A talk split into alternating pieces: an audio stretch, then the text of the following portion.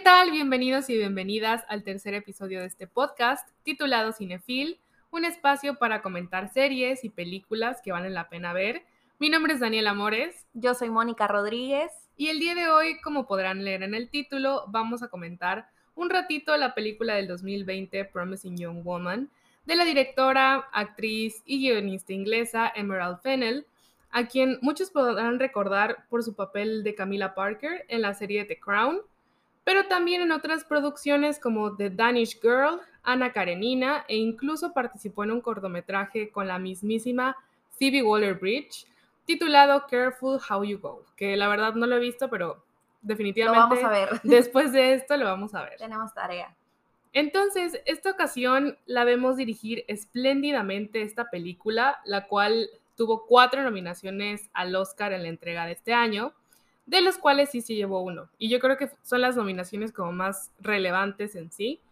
Se llevó el de mejor guion original y con muy justa razón, porque está increíblemente escrita y todos los personajes, a pesar de que son varios, tienen pues un muy buen desarrollo y tienen su relevancia para la trama, ¿no? Sí, claro, Emerald se ve que tiene un futuro prometedor, es joven. Tal cual lo dice la película. Tal cual sí, se ve que viene muchísimo, que vale la pena con esta actriz, guionista y directora. Bueno, ya como lo mencionaba Dani sobre la premiación, la controversia, para muchos esta premiación ha sido eh, relevante después de tanta controversia. Ha perdido más bien un poco de relevancia después de todo esto. Y sí, ya sé que muchos como yo se decepcionaron, por ejemplo, de Argo, creo que eso me marcó mucho, aunque amo a Ben Affleck.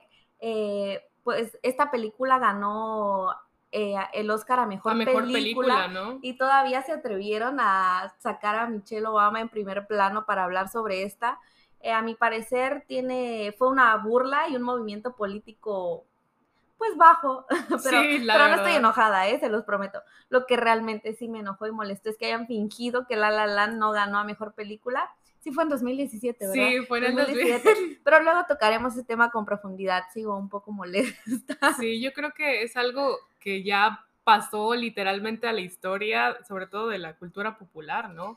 Tanto la película como la controversia de que en realidad ganó Moonlight y no La La Land. Que no le quita que sea una espléndida y hermosa película. Claro, yo creo que ambas películas son excelentes y obviamente no hay punto de comparación porque ambas tocan temas completamente distintos, ¿no? Sí. Pero pues bueno, la verdad es que aunque año tras año la academia pierde un poquito más de credibilidad, como ya lo mencionabas, entre otras cosas que no queremos mencionar, esta entrega me pareció bastante peculiar y diferente a las anteriores, porque... Para empezar por lo de la pandemia, ¿no? Sí, sí, definitivamente.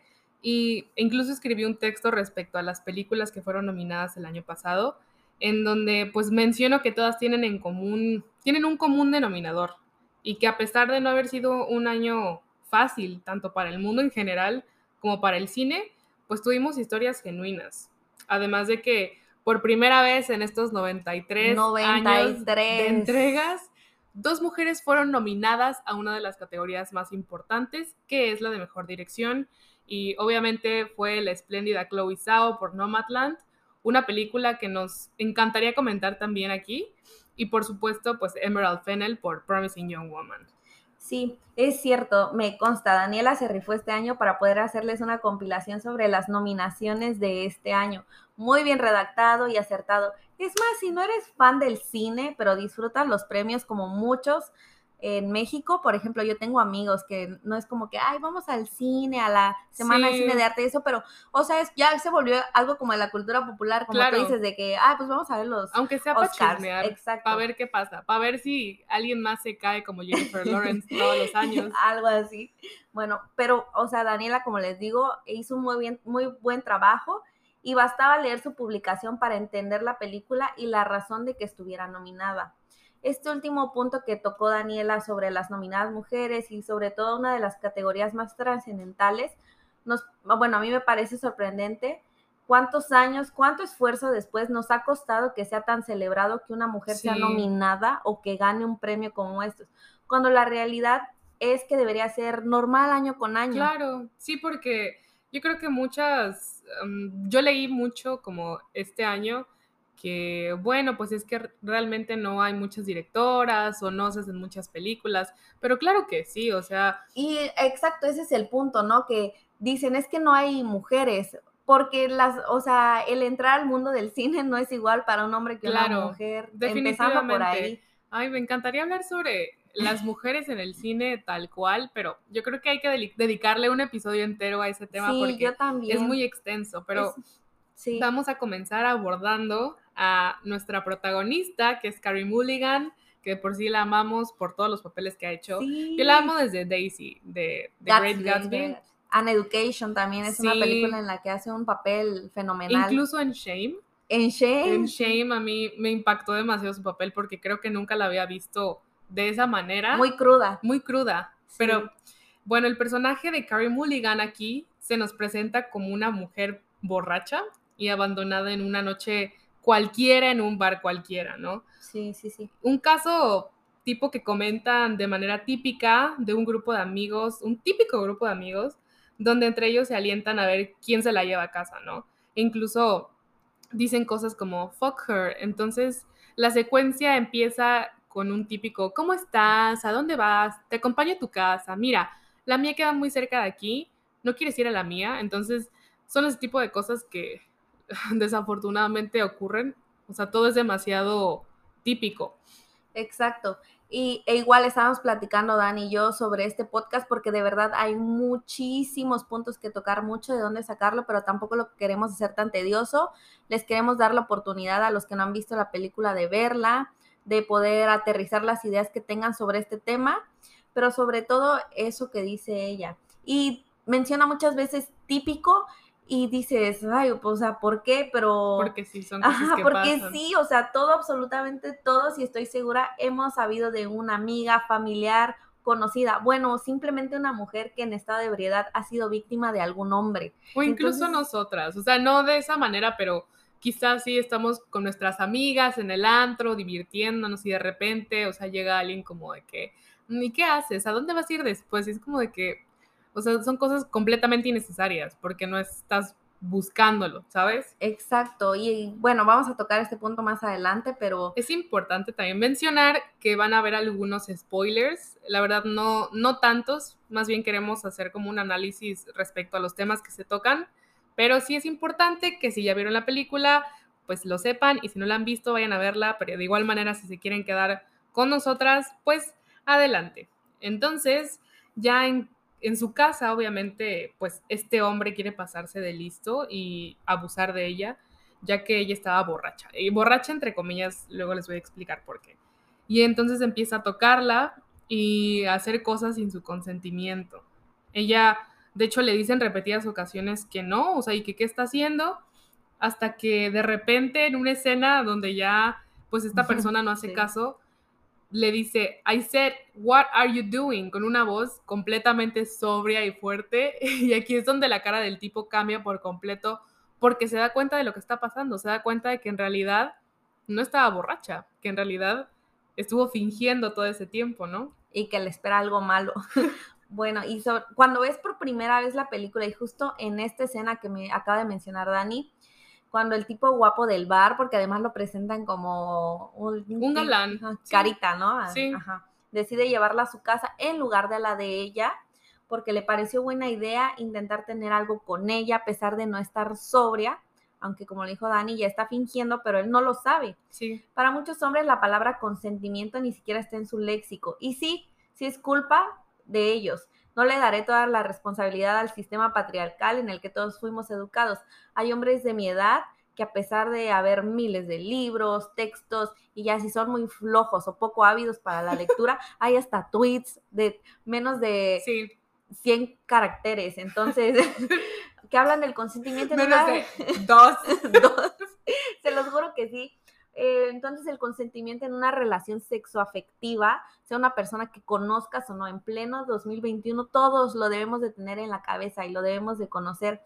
Y si no tienes el consentimiento de una persona, no puedes hacer nada que ella, ajá, que ella, no, quiera. Y bueno, por consentimiento, ¿a qué nos referimos? Para las personas que aún no tienen el 100% que es un consentimiento, se los voy a explicar de manera rapidísima y en muy poquitas palabras.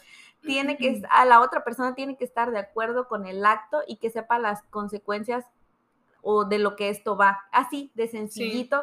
Y sí, claro que sí, una persona en estado de ebriedad, aunque ella diga sí, no, no tiene su consentimiento, por favor, no le busquen tres pies al gato. Ya sé, ya sé, Juanpa, vas a decir, ay, no manches, entonces ahora hay que hacer un formato de consentimiento y hacer que lo firme mi morra cada vez que quiera sexo con ella. Y pues sí, si no eres capaz de entender la diferencia entre un sí y un no en un estado de ebriedad, que no estés sobria para tomar una decisión, tienes que hacerlo. Claro, entonces, de hecho, esto regularmente lo hacen algunas actrices famosas. Ajá.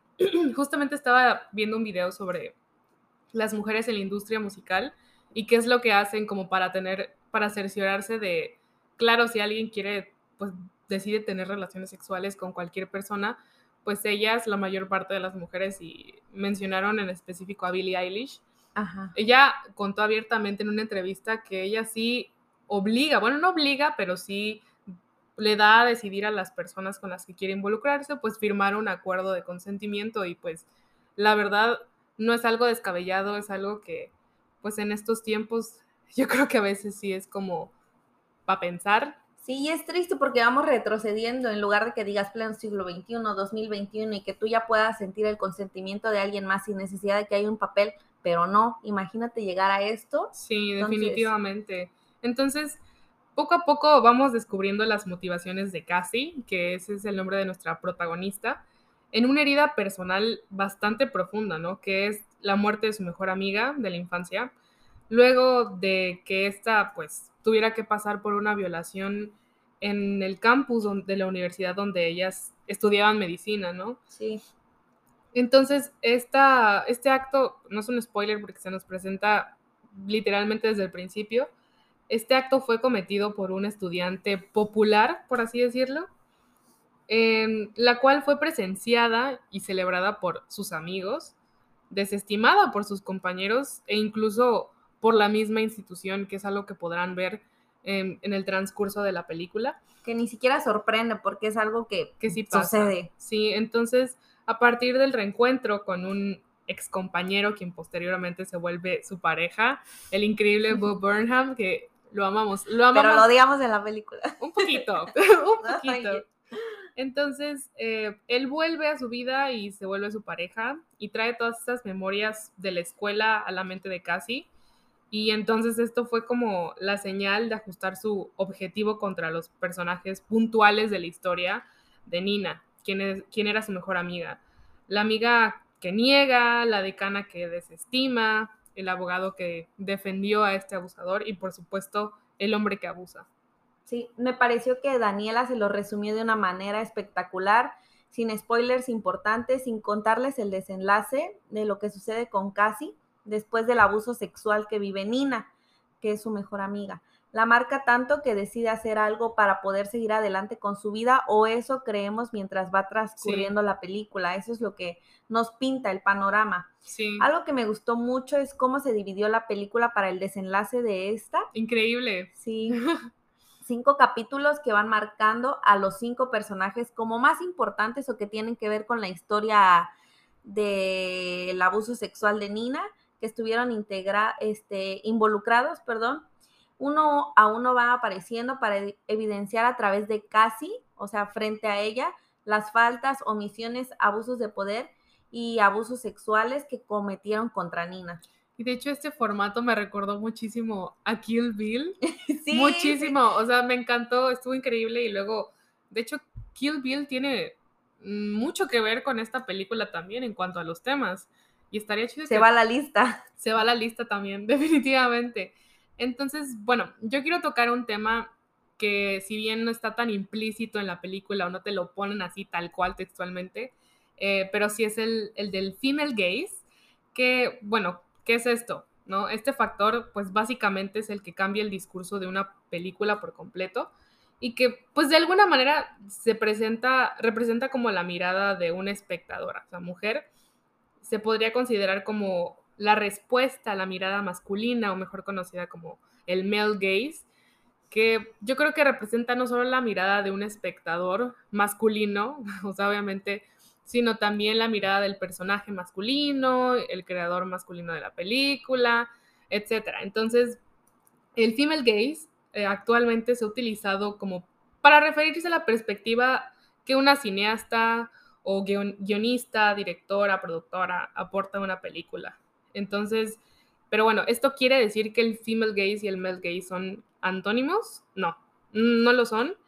Y de hecho, sí puede existir un poquito de confusión ante esto, pero voy a poner un ejemplo muy claro, que es la película de Magic Mike. Yo creo que todo el mundo conoce la película. Yo no la he visto. Yo tampoco. Sin embargo, sí la conozco sí lo ubico porque pues salen como los galanes. Por memes, gracias. y salen como los galanes de Hollywood, ¿no? Que básicamente muestra una versión sexual, bueno, más sexual de los hombres, supuestamente para la satisfacción femenina. Y no digo que esto no lo sea para muchas, o sea, puede que sí, puede que no. Y no pasa nada. Y no pasa nada, eh, pero pues esto en realidad solo cae en el mismo discurso que se plantea en el male gaze y pues es erróneo. O sea, el female gaze, poner, para ponerlo como en palabras más sintetizadas, es emocional y es íntimo.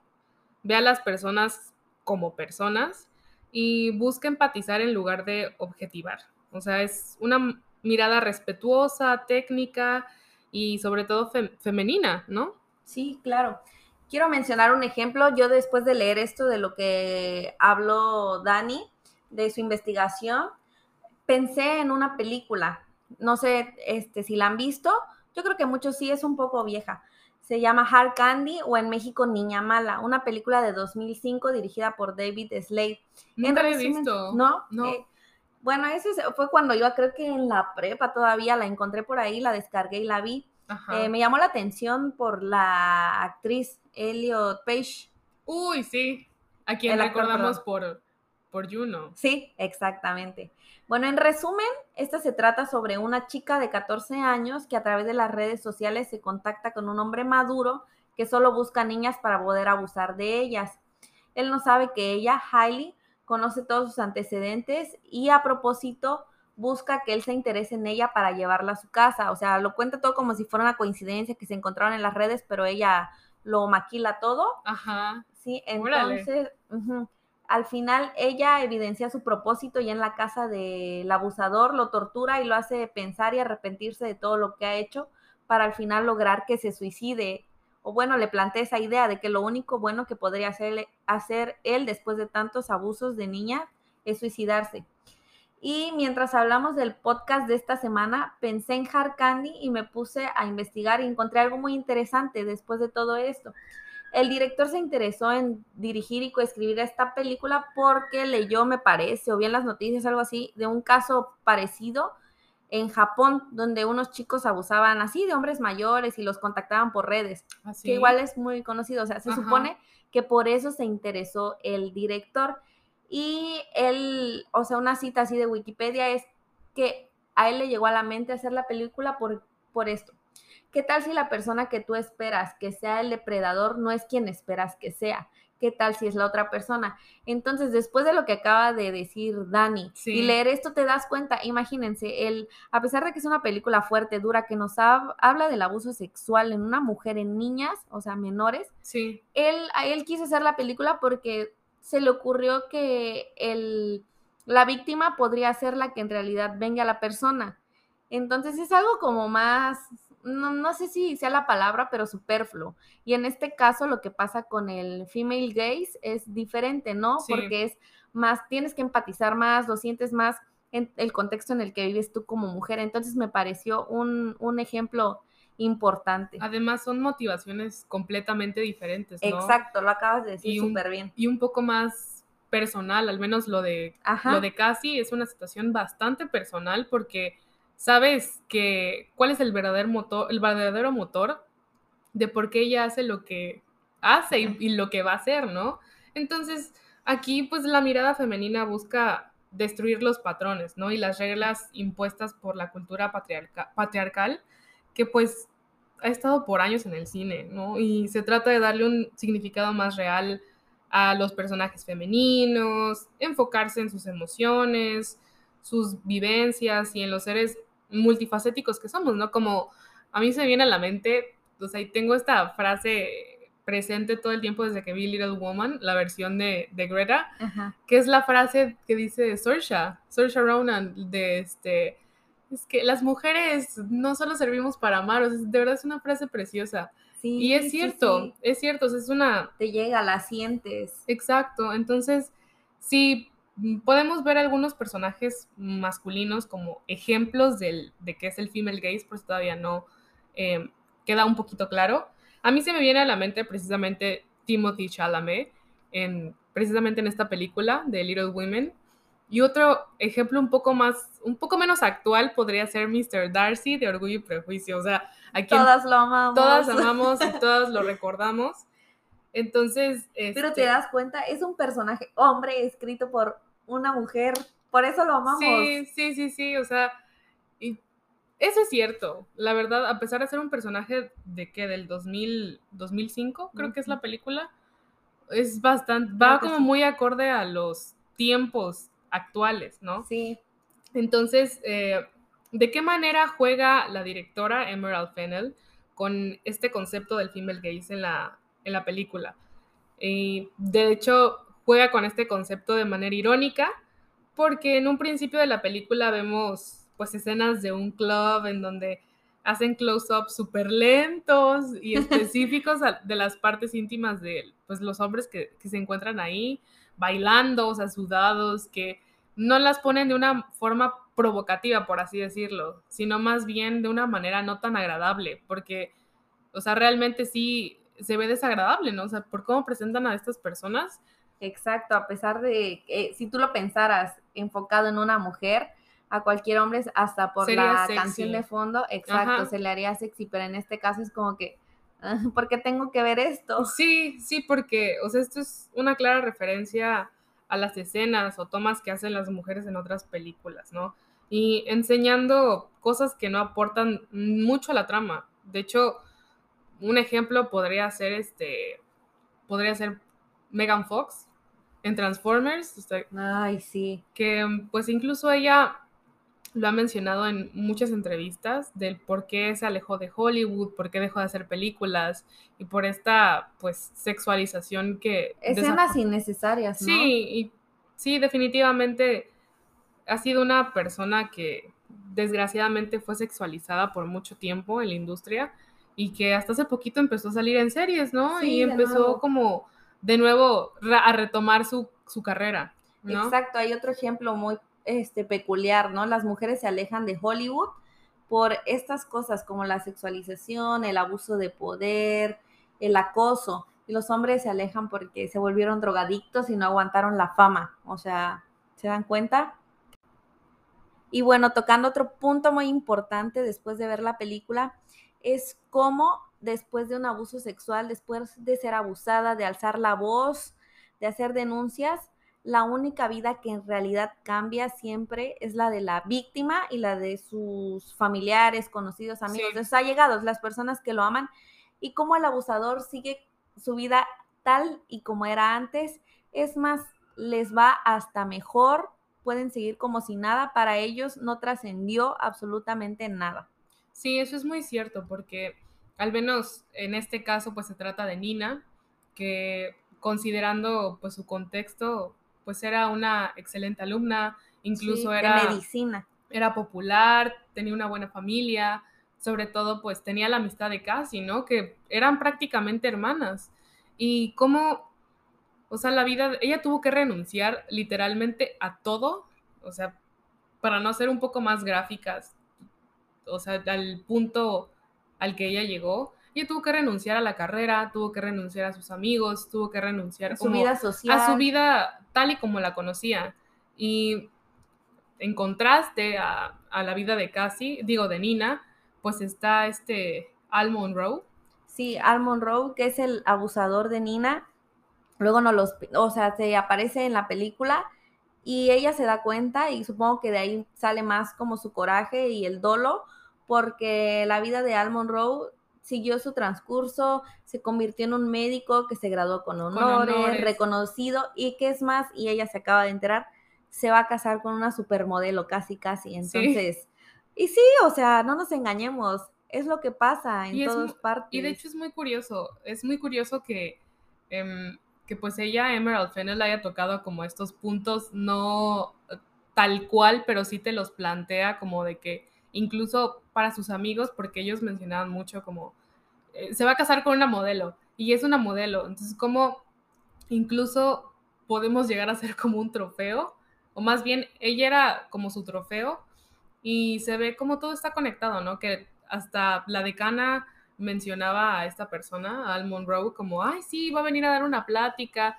O sea, como muchas veces, si no es que la mayoría de los casos, em, pues la víctima es la que siempre tiene que ver las consecuencias de todo el abuso que tuvo que pasar. Entonces sí, es una película que a pesar de, que transcurre en otro contexto, en Estados Unidos, pues es muy parecido a lo que sucede aquí en México. Sí, es muy cercano. Ahorita platicando me estaba acordando de algo que tiene muchísimo que ver. Sí es en Estados Unidos, pero en cada parte del mundo se vive esto, ¿no? La, el abuso de los hombres hacia las mujeres y cómo las víctimas, o sea, nosotros Siempre las son mujeres, desestimadas. Exacto. Y cómo esa desestimación es tanta y aunque a veces tú digas, ok, quizá estoy exagerando y es algo como muy personal, me acuerdo cuando lo del movimiento Me Too, que se hizo denuncias a escritores, a, productores. directores, artistas del medio, y cómo eh, muchas veces las denuncias eran fuertes y más de una persona, o sea, y todos decían, es verdad, él es así, bla, bla, bla, y cómo después de eso ya les prestaban espacios a los abusadores para tener conferencias, para presentar sus libros, claro, hasta en eh, ¿cómo se llaman? En debates. Entonces, esto es lo que pasa con, con Promising Young Woman. Nos pinta este panorama en el que hacer eh, uso de la palabra como mujer después de, de un abuso, de denunciarlo, muchas veces tristemente, y me duele decirlo, no pasa absolutamente nada. Sí. La que acaba con su vida eres tú. Sí, claro. Y sin duda, Promising Young Woman es una película que te deja con un montón de sentimientos encontrados y personalmente a mí me dejó muy confundida porque em, queremos llegar a este punto de el final feliz, que más bien sería como una pregunta, o sea, realmente es un final feliz, porque no estaba, no, no estaba segura de lo que estaba sintiendo al final de ver la última secuencia, porque una parte de mí estaba disfrutando mucho lo que veía y toda esta información que estaba recibiendo, pero también pude sentir mucha impotencia mucha impotencia porque si bien se hizo justicia de alguna manera, como diría la chaviza, ¿a qué costo? ¿A qué costo realmente? realmente, sí, o sea, realmente era necesario este final. La respuesta es definitivamente, o sea, el final que, que nos muestra Emerald Fennel de una manera em, relativamente cómica, pues es un final perfecto, pero ¿Podemos considerarlo un final feliz? Personalmente, creo que no. Personalmente tampoco. Y exactamente sin adentrarnos mucho a la película y a la trama del final, sí, es como lo dice Dani, es un final eh, necesario y que te deja muchos sentimientos encontrados. Es más, yo he hecho que mi mamá y mi hermana vean la película y así de que segundo uno de los créditos y yo, ¿qué opinas? ¿Qué te pareció? ¿Sientes esto? Porque sí es necesario, o sea, como que sacar, ¿no? Porque ay, de verdad, la tienen que ver y platicarnos, comentarnos todo lo que ustedes opinan. Ya se los vamos a dejar la pregunta final al final.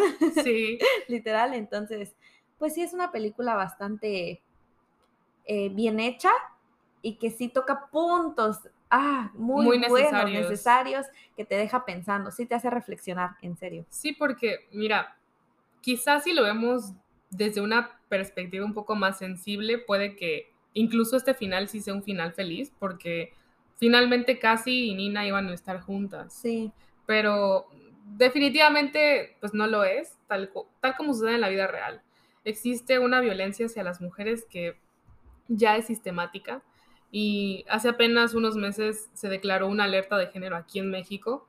Entonces, estas cifras, estos mensajes que se nos presentan por medio de una producción audiovisual, claro que quieren decirnos algo y que es una situación que nos compete a, todos y todas, porque no es algo exclusivo de las mujeres. Entonces sí es algo que nos compete a todos y sin duda esta película habla de muchísimas cosas que quizá dejamos pasar desapercibidas porque pues claro que el tema central son los abusos, pero la justicia y sobre todo, o sea, qué es lo que pasa cuando este tipo de cosas este tipo de casos quedan impunes, tenemos que recurrir a la justicia por, por mano propia, pero también habla de qué es lo que sucede después de haber vivido una situación de este tamaño. o sea, si tienes suerte puedes salir adelante, incluso con ayuda profesional. Y de quienes te rodean, porque pues claro que casi, por ejemplo, o sea, en este caso era como su soporte emocional, como pues es el caso de Nina, que a pesar de tener su apoyo, este abuso, esta experiencia que había ocurrido, era algo que la sobrepasaba. Sí, la superó completamente. Y yo quiero hacer una reflexión sobre todo lo que hemos hablado y cómo se habrán dado cuenta eh, este podcast de lo que trata, sobre todo es de un abuso sexual, las consecuencias eh, y qué hay en el trasfondo de todo esto, ¿no? Porque no es solo simplemente ocurrió, denuncié, pasó esto, no. Bueno, mi reflexión es sobre todo el impacto que tiene la violencia, en este caso sexual e institucional, en la vida de las mujeres. En nuestras sociedades, la violencia en todas sus manifestaciones se ha normalizado y esto es posible por la gran permisividad social que existe y que justifica de muchas formas la violencia que se comete contra las mujeres. Nadie nos podemos engañar acá de, de cómo esto es verdad, o sea, ya lo podemos ver en las redes porque nos platican. Claro. Y cómo ustedes pensarán cómo. Y pues es esta forma de revictimizando a las víctimas. Eh, ¿qué es esto? Dirán, ¿por qué se viste así? ¿Por qué anda sola en la noche? ¿Por qué no denunció a tiempo? Porque estaba borracha. ¿Para qué anda de borracha? Y bueno, el tema sigue siendo vigente, que es lo más preocupante. Si bien es cierto que ahora es más visible, son actos más condenables. Lo grave es que siguen ocurriendo y que aun cuando hay un marco jurídico muy importante para atender y sancionar las violencias contra las mujeres, no siempre se aplica. Exacto, este es el punto. Los abusadores siempre encuentran aliados para evadir la aplicación de la justicia y las instituciones no brindan ni el apoyo ni el respaldo al que están obligadas como instituciones. Entonces, de poco sirve que digan denuncia, si eso en ocasiones implica para la mujer colocarse en una en riesgo mayor por venganza de un denunciado o de su familia. E incluso, o sea, este, este proceso, o sea, todo este proceso es, está lleno de emociones y, mucho, mucho desgaste emocional y mucho, sobre todo, ¿cómo se llama? El desanimar a la víctima muchas veces por las respuestas que una puede obtener incluso de las mismas instituciones. A pesar de hacer todo correctamente como te lo pide la justicia, exacto. Eso es, eso es un tema que toca muy bien la película y de cómo desde un abogado, desde la decana de la universidad, desde el propio abusador, y de los amigos, porque sí, amigos, rompan el pacto patriarcal, se los estamos pidiendo aquí Daniela y yo, no porque sea tu mejor amigo, tu hermano, tu conocido, vas a invisibilizar el abuso que está cometiendo. Amiga, date cuenta. Amiga, date cuenta.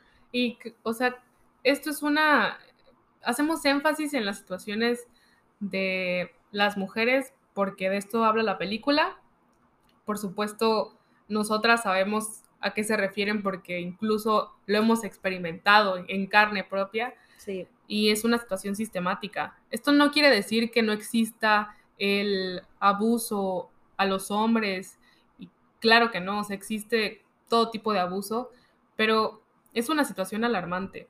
O sea, como lo mencioné justamente, eh, el presidente dio una alerta de género hace poquito, relativamente hace poquito tiempo.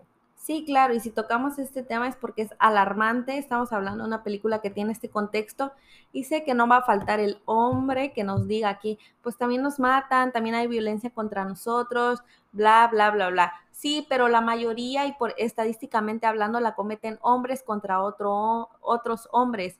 Entonces, no quiere decir que mm, si no lo decimos no exista, claro que está ahí, pero no es tan alarmante y no es del grado en el que es en las mujeres. Se mueren más bien, asesinan a 11 mujeres diarios, diario en México. Entonces, ese es el punto importante. Sí, y hay una pregunta que, que incluso hasta la fecha nos seguimos como cuestionando, que es, de hecho, el título del podcast. nos van a ayudar. Si esta película es, es una justicia o, o es venganza. O sea, ¿ustedes qué opinan? Sí, sobre todo, es el título del podcast, como dijo Dani, nos costó un poco ponerle, pero sí queremos que nos ayuden a dando su opinión porque es una película que vale la pena ver, realmente vale la pena ver. Tal vez varias personas la han visto y sí nos gustaría que nos comentaran qué piensan, justicia o venganza, eh, su opinión, porque es un tema bien delicado, bien delicado y como va transcurriendo todo, se van a dar cuenta de eso. Daniela y yo nos guardaremos nuestra opinión personal, pero está bien dejar al aire justicia o venganza.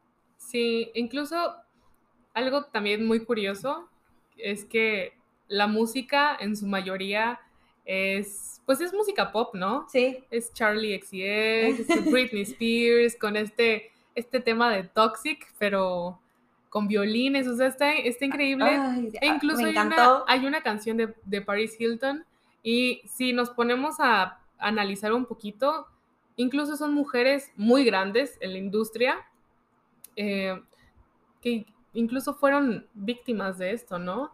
Que hace poquito pues salió el, el documental de Britney Spears, en donde pues relata todo este, toda esta violencia que recibió por parte de los medios, por parte de sus exparejas. De su propio padre. De su propio padre, o sea, son cosas que realmente pasan, que nos puede pasar a nosotras, a nuestras amigas e incluso a nuestros, nuestras ídolas, ¿no? A las personas que consumimos en música, películas. Entonces, sí me pareció muy lindo. No sé si Emerald Fennel lo hizo a propósito, pero yo creo que estas canciones van increíbles con la trama. Y los colores también, y los colores. los colores, cómo lo pinta todo. Sí. De verdad, esta vez sí queremos que nos den su opinión, que nos escriban personalmente, en los DMs, no sé, en Twitter sobre la película, porque sí. vale la pena comentarla. Es la cuarta vez que la, que la veo, la volví a ver ayer para inspirarme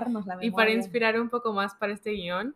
Y pues sí, definitivamente yo creo que cada vez que la veo son como emociones diferentes. Reflexiones diferentes. Y reflexiones. Y yo creo que vas también rescatando como algunas cositas que no, que habías pasado desapercibidas. Exacto. Además de que disfruto demasiado ver a Bob Burnham y a, y a Carrie Mulligan en pantalla.